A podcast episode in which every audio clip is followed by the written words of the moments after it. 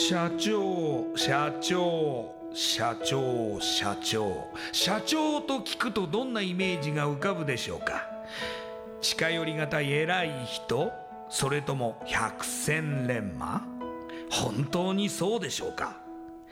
社長は会社の顔。多くの責任と悩みを抱えながらどんな時でも毅然としていなければならない。それが社長です。輝いて見えても順風満帆に見えても過去には人には言えない。いやできることなら言いたくない恥ずかしい失敗や挫折しょっぱい話があるんです。社長チップスの塩味はまさにそんな社長たちの汗と涙の塩味。そう。社長は別名 CEO なのですから。この番組ではそんな社長たちのしょっぱい話をあなたのビジネスや仕事に生かしてもらいたい将来社長を志す人たちに希望を届けたいという思いのもとさまざまな業種の社長インタビューを紹介していきます。エスプライドプレゼンツ日本の底力社長チップスラジオ。この番組は株式会社エスプライドの提供でお送りします。社長チップスってなんだろう？辞書で調べてみた。社長のカード付きポテトチップスで他の参加社長とのネットワーク作りにもなりメディア露出の PR 戦略も伝授？どういうこと？日本の底力社長チップス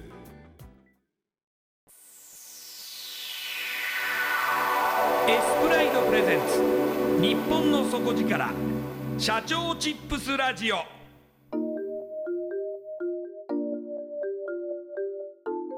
エスプライドプレゼンツ。日本の底力社長チップスラジオ。こんばんは。パーソナリティの西川真理子です。今夜のゲストは株式会社バース47代表取締役社長片岡弘樹さんです。片岡社長よろしくお願いします。よろしくお願いしますそれではまずはじめに私の方から片岡さんのプロフィールご紹介させてください、えー、片岡さんは北海道のご出身で大学ご卒業後株式会社バース47にご入社されます。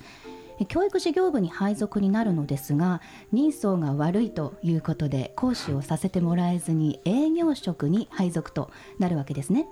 その後1年後ぐらいですかねスポーツ事業部に転部して1年間で600人の会員増加を果たしますが当時の社長と喧嘩されましてここで退職となります。しかし辞めて1ヶ月後に再入社されまして、えー、教育事業部にて復活、えー、27歳の時には教育事業部長になられましてさらに7年後には取締役に就任。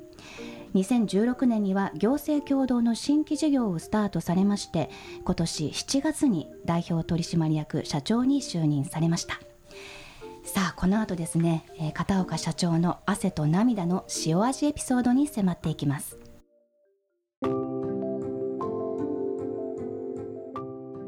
片岡社長はい、今あの私の方から社長のプロフィールご紹介させていただいたんですけれども、はい、なんだか本当に突っ込みどころ満載な感じで、はい、そうですよね。どこから聞いていこうかと思うんですけれども初めの方から聞いていきたいと思いますね、はい、まず大学ご卒業後にバース47に入社されるわけなんですが、はい、えー、新卒入社です。この会社はどうして選ばれたんですか？いやあの私がですねあの、まあ、シンプルにあの素行の悪い大学生活を送ってまして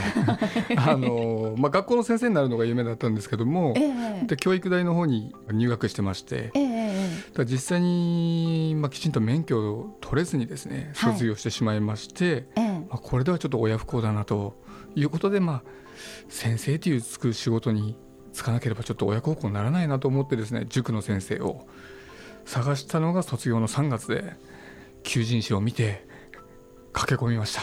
なるほど。あのバース47の中に教育事業があってこの個別指導塾を手掛けているっていうところでこの指導塾の先生になろうと思われて入社されたってことですね、はい、そうですね。もう子どもたちに関わる仕事がしたくてですね、えー、えー、学習塾の先生をやりたいという気持ちでこの一社だけがはい。唯一の面接ですね。はい。はい、ただ人相が悪いということで講師をさせてもらえなかったと先ほどありましたけど。はい。あのまあ私本当まあ社会常識がなかったんでしょうね。あのひげ生やしたまま面接に行ってですね、あのよく来たなと言われまして、ありがとうございますみたいな。面白い面接ですけど。えでも合格されたんですよねそうですね。不思議ですね。うん。まあ私を面接していただいた元上司にあの感謝です。えーはなんかお人柄が伝わったのかもしれませんが その最初、まあ、講師じゃなくっていきなり営業はい。になるわけなんですけれども、営業というとどんなことを売ってたんですかね？あのまあ個別指導の学習塾だったものですから、はい。小中学生をお持ちのご家庭のええ。方々にあの体験入学で教室の方にお越しいただくっていうのがまず必要なプロセスだったんですよね。なので、まあ、一軒一軒ですねご家庭を訪問して、まあ、教育に悩んでいらっしゃるお母さんとかあのご家庭の方にですね相談に乗って体験入学に来ていただくっていうのを一軒一軒訪問営業で待ってました。はあえこれは北海道で営業されてたってことになるんですかね？そうです。北海道の当時旭川で営業してまして、ええ。まあ、今だいぶ雪減りましたけどあの旭川って言ったらもう大雪の街なんで、はい。よくニュースで映るところですもんね。そうです。もう私が最初にしたことは長靴を買ったことでしたね。もうとにかくもう足の霜焼けがすごくてですね。うーん。その当時は片岡さんの上司はいらっしゃったわけですよね。営業部での、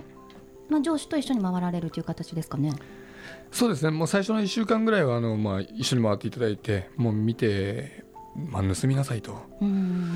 まあ、きちんとしたあの、まあ、トークっていうんですかね。そういったものも教えてもらいながらただ実際に1週間経って一人で回ってきなさいと言われて行ってみるとその通りにはなかなかいかないんですよね。そうですよね。また1週間っていうのは結構短いですね。いやーもう中小零細の特徴ですね。いやーでも本当にもうあとは頑張ってこいっていう背中を押されるのみということで。そうですね、うん。もう毎日事務所に戻ると今日何件参加していただいたっていうような会話のやり取りで。うん。まあ苦しかったですね。そうですね。まあ、社会ってこんなものなのかっていうのが、まあ、その時初めて、まあ、無知だった私がうん。社会の厳しさを思い知らされたというような状況がありましたね。その当時は。結構1年目としては辛い状況だと思うんですけれどもこの営業という仕事はしばらく続けられるわけですか？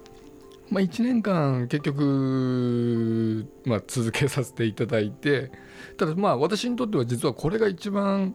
財産にもなってるんですけどやはりその一番私がしたくない仕事が 営業だったんですよえ。ええまあ、人と喋る自信もないですしうまく自分の考えをお伝えする自信もないと。で初めて会うお父さんお母さんとかに「あなた誰?」っていうところからスタートしますから。そうですよね。一軒一軒回っていくときに。ねそうなると一番嫌な仕事を入社して最初の1年で徹底的にやらせてもらったということが、まあ、他の仕事が大した嫌でなくなったという。うん。意味であのこの1年というのは非常にいい経験になりましたね。うん。その後スポーツ事業部に転部とありますがスポーツ事業部というのは、あのサッカークラブを運営されているところですよね？そうですね。あの、弊社の方ではサッカースクールを全国でも展開してまして、ええ、まあ、当時私はあの会社でやってるっていうことさえも知らなかったんですけど、あそうなんですか、はい、あの本当にもう各事業部が独立採算でやっててええ、私あの塾が一つの会社だと思ってたんですけど、ええ。あの聞いてみたらあのリフォーム事業もやってるですとかええ。スポーツ事業部もやってるっていうことで、まあ、知らないままに1年働いてたことなんですけど。まあ幼稚園から私サッカーやってて、あのーまあ、教育事業部の中でですねちょっとサッカーをサッカースクールっていいと思いません？みたいな、うんうんうん。まあ、そんなのがざっくばらんにできる会社だったんではい。旭川でサッカースクールを立ち上げて、まあ、大体、いまあ、200名ぐらいの会員さんが集まってきてじゃあ次今度私は沖縄に行きたいって言ったんですよ。はい。北海道から沖縄ですか？そうですね。あったかいとこ行きたかったんで。でそうすると、まあ、バカかっていう話になってですね。あの、まあ、うちの会社にスポーツ事業部ってあるんだぞっていう話になってですね、はい、あじゃああの関東の埼玉県の方にじゃあ私行きますっていうことで。そこからがスポーツ事業部でサッカースクールをやってましたねなるほど。今はどのぐらいの支部があるんですかね？えー、今は22都道府県で26拠点の展開をしてまして今全国で1万名近い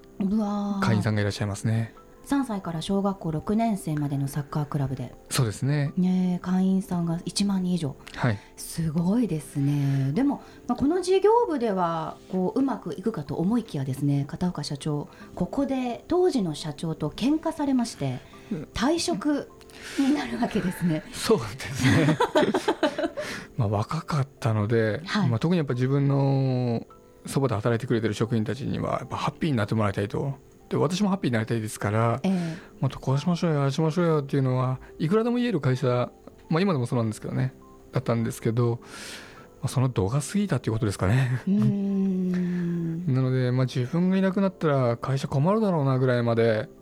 もう天狗になってたんでもうやめてやるって言ったらいいよって言われました。え？って止めてくれないの？と思ったんですけど本当にこれで退職になったわけですよね一度。そうですね、はい、心のどこから止めてほしかったんですけど、えー、そのまま辞めることになっちゃいましたね。いやでも辞めて1か月後に再び入社されることになりますね。これは一体何があったんでしょうか？あこれはその、まあ、辞めるとなった時にですねその創業者の社長に、まあ、今でも大変お付き合いがあってお世話になってるんですが、はい。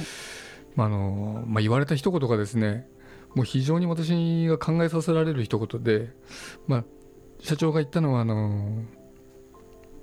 まあ、片岡は辞めれていいなと、うん、まあ、俺はどんだけ辛くても苦しくても社長だから逃げられないと。で逃げられないところで戦ってるお前とあ自分と、まあ、いつでも逃げれる片岡っていうのはここに意識と覚悟の差があるんだぞっていうようなことを言われたんですよね。なるほどでそれがまあ私辞めた後にですね、はい、まあなんか自己嫌悪になりますよね。うん響きますねその言葉は。そうなんですよ。でどうしようかなどうしようかなと思って、はい、ただもう一度唾吐いてしまったんでやっぱり戻してって言えないじゃないですか。自分からはちょっとなかなか言えないですよね はい。じゃたまたまあの、まあ、私教育事業部でも1年やってましたんで、まあ、教育事業部のまあ、部長がですね、まあ、それが2代目の代表になるんですけれども、えー、まあ、塾の先生が、まあ、当時不足していたんですかね。で私がまあスポーツでそれなりに成果を上げてたっていうのも、まあ、耳には届いてたようで、まあ、ちょっと一定期間あのちょっと手伝ってみないかと、まあ、でも私が後悔してるっていうのも多少なりともね感じ取ってくれてあのそういう機会を与えてくれたんではないかなとは思うんですけどもまあ、それであのじゃあ期間限定でっていうことでようやく念願の塾の先生になったんです。ああ念願の。そうなんです。はい。先生になられたわけですね。そうですね。もうやっと先生になれて嬉しくてですね、ええ、したらもう2か月で飽きてしまって。ちょっと待ってください。ええ。ー、やっぱりあの、まあ、スポーツであのいろんな展開いろんなチャレンジっていうのをバーってやってたので、はい、もう一つの教室で仕事をするっていうことがどうしてももう不慣れになっちゃってたんですね。まあ、動かす、まあ、資金というかそのお金もそうですし、まあ、教室だとどうしても自分一人で保護者の方々や子どもたちに向かい合うことになると、ええ、スポーツの時っていうのはやっぱり何百名のご家庭とか、まあ、何十人のスタッフと、まあ、息和気あいあいとやってたもんですからまあそれでそうですねどうせだったら塾を新しい塾のブランドを作って、まあ、展開していきたいっていうのでもう一回営業マンやりたいって自分が一番嫌だった仕事なのに、はい、自分でその営業部を作るっていう形で、まあ、そのまま残るような形になったってことですね。面白いですね、まあ、それを認めてくれた上司に感謝ですけど。いや最も嫌いだった営業という仕事を自ら望んだということですねそうですね、まあ、逆に言うとあの本当に自由に、はい。まあ、成果をきちんと出してあの社会貢献にもきちんとつながるのであればまずやってみようっていうあの本当に風土だったもんですから、まあ、スポーツの実績と、まあ、そのたった数ヶ月ですけど塾の先生やってて、まあ、そこでももちろん成果を出せたので、まあ、それでじゃあやってみろということで、まあ、新しいブランドと、まあ、営業部を作ってですね、まあ、そこから塾の展開をどんどんスタートしたという流れがありました。でそこからはもう塾の営業をずっとされてるっていうことなんですかね？そこからはあのそうですねもう塾の開新規開校をしていく仕組みを作ったりですとか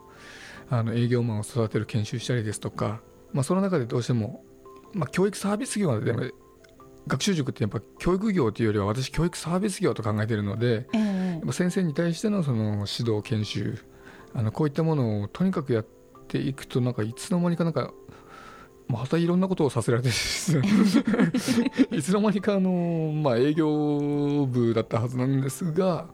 もう教務部もやったり、ええ、まあ、先生の育成研修の教務部ですね。あとはその地区の運営を、まあ、やっていくような形で進めていったりと。いうような形でなんかいろんなことやってました。その後取締役になられますもんね。そうですね。まあその後まあ当時の教育事業部長だった、あのー、部長がですね2代目の代表になりますので、はい、まあ、教育事業部長がいなくなるということで、まあ、お前部長やれよみたいな流れになってですねもう嫌だなって思いながら。嫌だな。いやいやいやいや世間一般では本当ですか？ありがとうございます。じゃないですかね。出世ですもん。そうですよね。いやいやだから本当にあの、まあ、こんなこと言っちゃだめなんですけどね。あのどんどんどんどんあのやっぱ立場が上がるにつれてその責任も大きくなりますし、使命感も持っていかなきゃいけないですし、はい、もう私もイケイケどんどんで、はい、もう体育会系でやってきた人間なんで、はい、本当に務まるのかなとか。で当時、まあ、私部長やりたくないですってはっきり答えたんですよ。えー、そしたらもうじゃあやめろと言われてですね。いじめじゃないですかみたいな。じゃあやりますよみたいな。なんか会社の方も片岡社長をこう盛り上げる手法をご存知な感じですよね。どうやったらうんと言ってくれるかっていうのをご存知だなって思うんですけど。いやそういう意味では本当にそうですね。上司には常に恵まれてきましたね、えー、理解をしてもらえてたと言いますか、えーえーただこの取締役になられた時もやはり周りには味方ばかりじゃなかったと思うんですが。うんそうですね。私もう我が道行くタイプだったんで あのまあ正直私も教育事業部長をやりながら、まあ、いい塾を作りたい。あのやっぱ社会に必要とされるような教育サービスを提供したいっていう気持ちでやってたんで、はい、まあ、正直上昇志向というのはなかったんですよ。ええ。なんで、まあ、役員の話をいただいた時も、えー、そもそも取締役って何っていうのを国語辞典で調べるところからスタートしましたから、えー、まあ、その時も、まあ、やりたくないって言いたかったんですけど またやめろって言われるなと思ってですねその時はもうグッとこらえて「あありがとうございます」と言って役になりましたね。うん。見える景色も変わってきましたか？いや必然的にそうなんですよ。あのまあ、当時あの中小零細でスタートしてですね、はい、踊る大捜査線って流行ってたの、えー、ご存知ですか、えー、でその時にあの室井警視が警察官僚の上に行って、組織を良くするんだと、えー、僕それに憧れてですね、はい、いやこの会社のこの会社って私の会社ですけど。今はそうですね、あのー、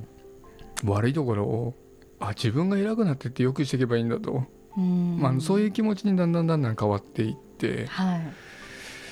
まあ、どんどんどんどんやっぱステージが上がっていくごとにやっぱり動かせる資金ですとか、まあ、動かせるその、まあ、人材、まあ、決定の裁量、まあ、いろいろ増えていったことで、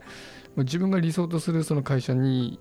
近づく加速化っていうのはやっぱできてきましたね。そういう意味でやっぱやりがいっていうのは非常に感じてきましたかね。えーいやただまあ、その後2016年に行政共同の新規事業をスタートされるっていうところでここは取締役の時代に立ち上げに関わったっていう認識でもよろしいですか？そうですね。あの、はい、まあ、私その教育事業で、まあ、当時35教室ぐらいやってたと思うんですが、ええ、あのどうしてもやっぱり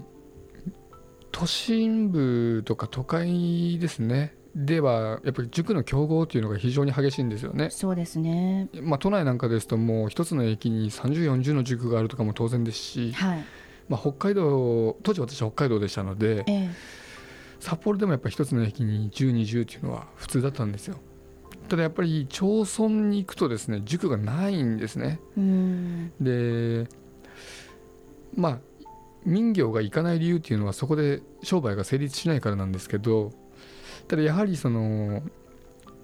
旭川とか帯広市とかそういう中核都市で学習塾を運営してても田舎の町村から遠くから通ってくれるご家庭っていうのがやっぱり多かったんですよね。はい、でなぜここまで来てくれるのかってお尋ねしたらやっぱ塾がないからだと。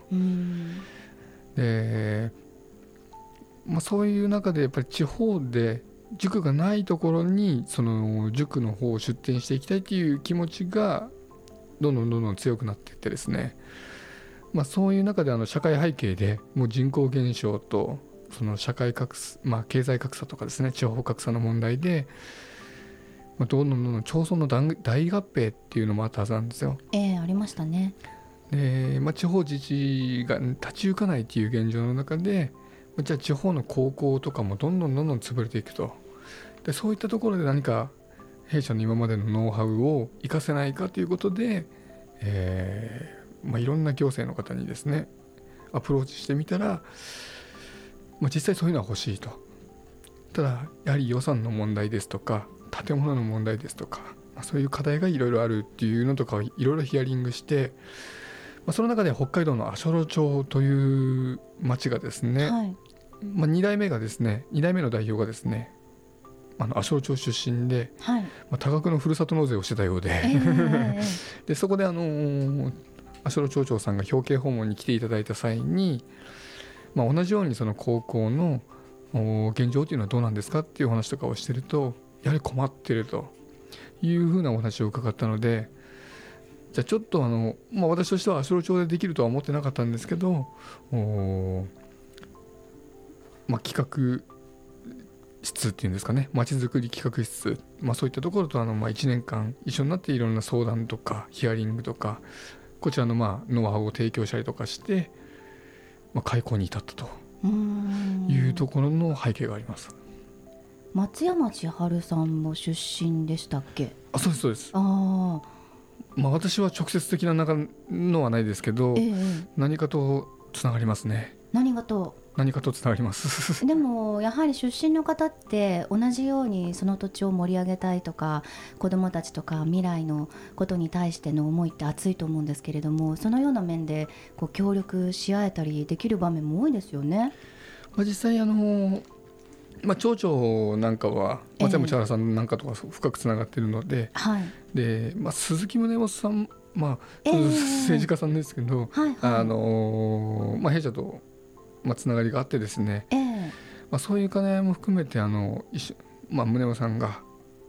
足寄高校の同窓会会長になっていただいたりですとかあの足寄高校を盛り上げようということであの、まあ、どんどんどんどん、まあ、町全体が盛り上がってですね、まあ、今ではあの当時35名ぐらいの入学者だった足寄高校が、はい、まあ、今では60名を超えているというような状況にまで今至ってますので,、えー、で龍馬を、まあ、町外から来るお子さんですね。が住めるような寮なんかも町の方で整備していただいてもうどんどんどんどん、まあ、毎年ですね入学者が増えていってるっていうような現状が今来てるので非常にこれは評価をいただいてます。阿蘇六校を含め今現在は公営塾って何箇所ぐらいあるんでしょうか？今はあの公営塾としてはですね、はい、あのまあ、大分県の楠町さんですとか、ええ、岩手県の葛巻町さんなんかを含めてですねや7つですね。であとはあの公営のスポーツスクール。あまあ、スポーツも指導者不足っていう問題があってですね地方には。そうですね。あの弊社はあのサッカースクールですとかあのいろんなことやってますので、まあ、スポーツに特化した求人のポータルサイトなんかも運営してるんですよ、まあ、その兼ね合いであの公営スポーツスクールっていうものを北海道の古平町さんで運営してます。で今もまあおかげさまでどんどんどんどんですねいろんな自治体さんからお問い合わせいただくようになってきてこちらから何かアクションを仕掛けなくてもまあ、いろんな自治体さんのご相談に今乗ったりとか協議してる自治体さんっていうのは今複数ありますね。うん。これからますます広がっていくというところなんでしょうけれどもやはりその都市部ではないところって教育の人材もいないですしそのノウハウ自体もやはりないっていうところが多いんでしょうかね。はい、どうしてもやっぱ子どもたちにしてみると塾に通うっていう感覚がまずないっていうのと、うん、あのまあ、一番身近な大人っていうのは、まあ、親を除けば学校の先生にっていうことになるんだと思うんですけど、はい、まあ、弊社の、まあ、従業員とかはもう、まあ、若くて まあ体育会系の先生が多いんで、えー、まあ公営塾に行くとキャッキャッキャッキャと、えー、子供たちを やってますね。子供たちにしてみたら本当に新鮮な機会といいますか。でプラスアルファのやはり都市部と変わらないその教育サービスをちゃんと行政の支援の中で受けられるっていうのはまあやはり公営塾をまあ推進されてる自治体のお子さんたちっていうのはやっぱ非常に恵まれてるなとは思いますね。うん。やはりどこに住んでいてもどこで生まれても同じような教育を受けられるっていうのが理想ですよね。そうですね。で結局のところはもうそういうところからもう学力格差、えー、確実にもう生まれてますので、えー、やはり地方でも同じサービスを受けられるっていうのは非常に大きい課題だとは思います。また私もですね子供を持つ親としてすごく感じるんですけれども、はい、あの教育ってすごくやっぱりセンシティブになるんですよね。自分の子供に対してどういう教育を受けさせようかとかっていうところってすごくこうピリピリしてしまうというか。はい、なのでやっぱりこう教育事業に携わる方たちってすごくこう子どもたちへの、まあ、思い入れも大事ですけれども親御さんたちへのやはりアプローチもすごく大事になってくると思うんですが、はい、そういう面で気をつけられていることとか心がけていらっしゃることってありますか？まああのまあ、弊社の取り組みとしてはですね、まあ、私も本当にその同感で、あのまあ、ビジネスのお話で言うんであれば費用を出していただいているのはやはり保護者の方々なんですよね、はい、ただサービスを受けるのは子どもたちなんですよね、はい、でやはり子どもたち皆さんお母さんおっしゃるんですよ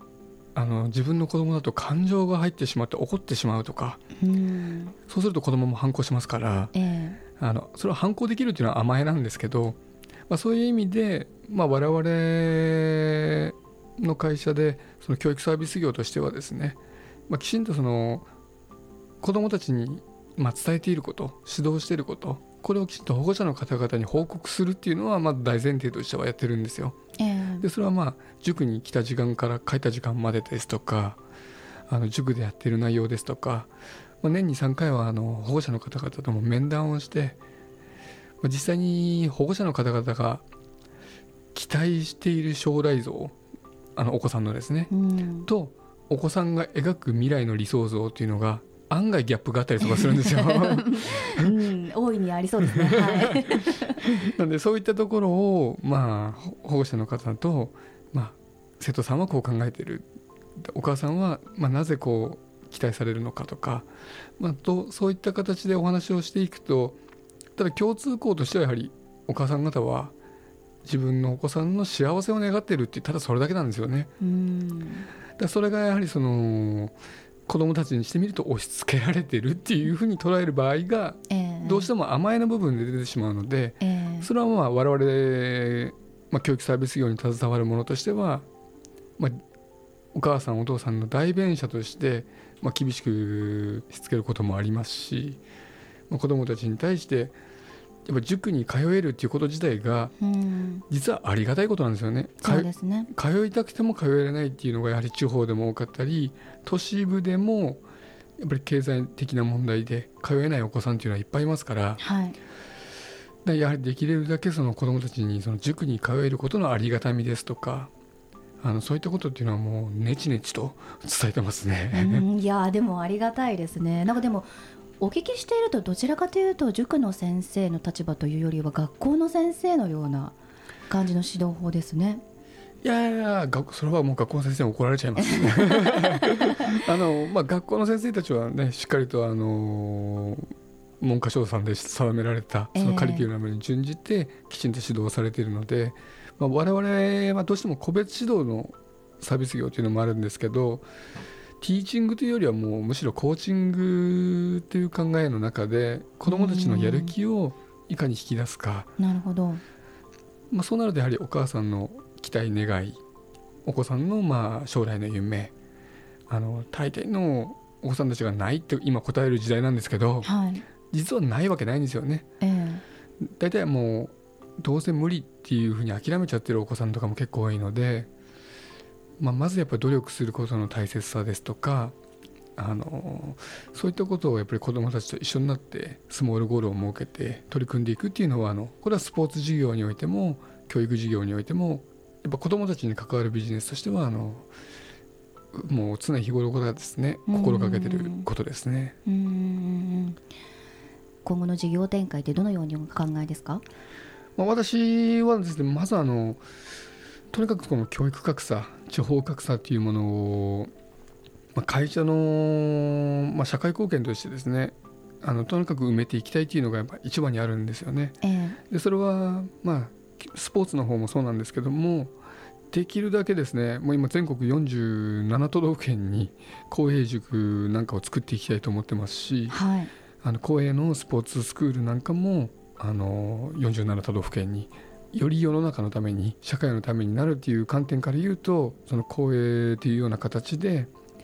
まあ、塾に行きたくても行けないような場所でですねきちんとした教育サービスを提供していきたいっていうふうに思ってますね。なるほどもう片岡社長は新卒で入られた会社で1回お辞めになっていて再入社された後社長になられるというものすごくあのすごい経験を お持ちな方なんですけれどもあの社長業をされる方っていろいろなあのきっかけで社長になられたりもしくは自分で起業されるっていう方もいらっしゃると思いますが、まあ、経営者になられてまだあの間もないかもしれませんが今後社長になられるような方にアドバイスをいただけたら嬉しいのですがお願いしてもいいですかね？アドバイスですか、はい、難しいですね。まああのまあ、私はまあ3代目であの血族とか親族ではなくてですね、はい、あの今会社が33期目なんですがで私はパース47で働きながら自分で会社やってる時もあるんですけど社長になろうと思ったらまあ個人事業主であればですね簡単になれると思うんですよ。ええ、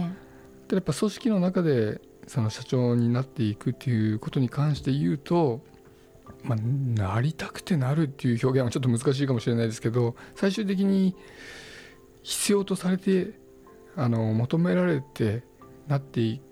いくっていうのが、まあ、セオリーだと思うんですよね。うんやっぱり自分の成長ですとか目の前のことをまずきちんと、まあ、やれないとですねあのどれだけ夢を語ってもですねあの目の前のことやれないのに、なぜやれるのかっていう話になってしまうんで、まあ、コツコツコツコツと、まあ、周りの、まあ、上司であったり仲間であったり、まあ、あの関係者であったりそういう方々からのその信頼っていうものを積み重ねていけば、あの必然と高いステージで仕事をしていけると思うので苦労することですね。あのやっぱり人の気持ちが分かっていくようになるには苦労しないとやっぱ分からないなとは思います。塩味だらけってことですね。そうですね。苦味さえ感じますからね。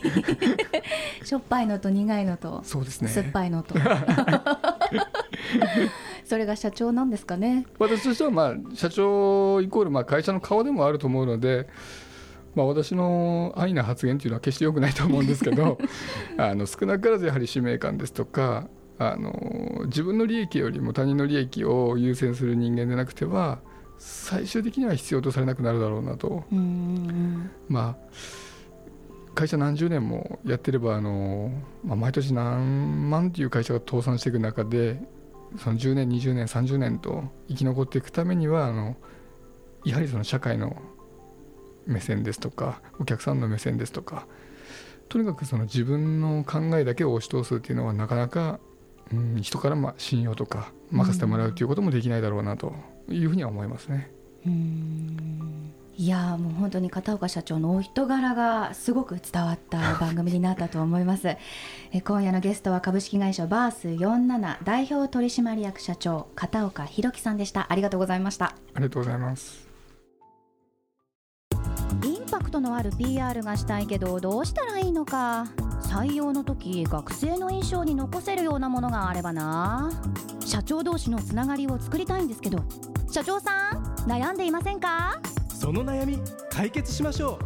う。日本の底力社長チップス。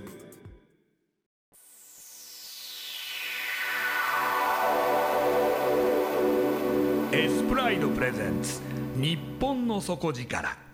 社長チップスラジオエスプライドプレゼンツ日本の底力社長チップスラジオこの番組は株式会社エスプライドの提供でお送りしました。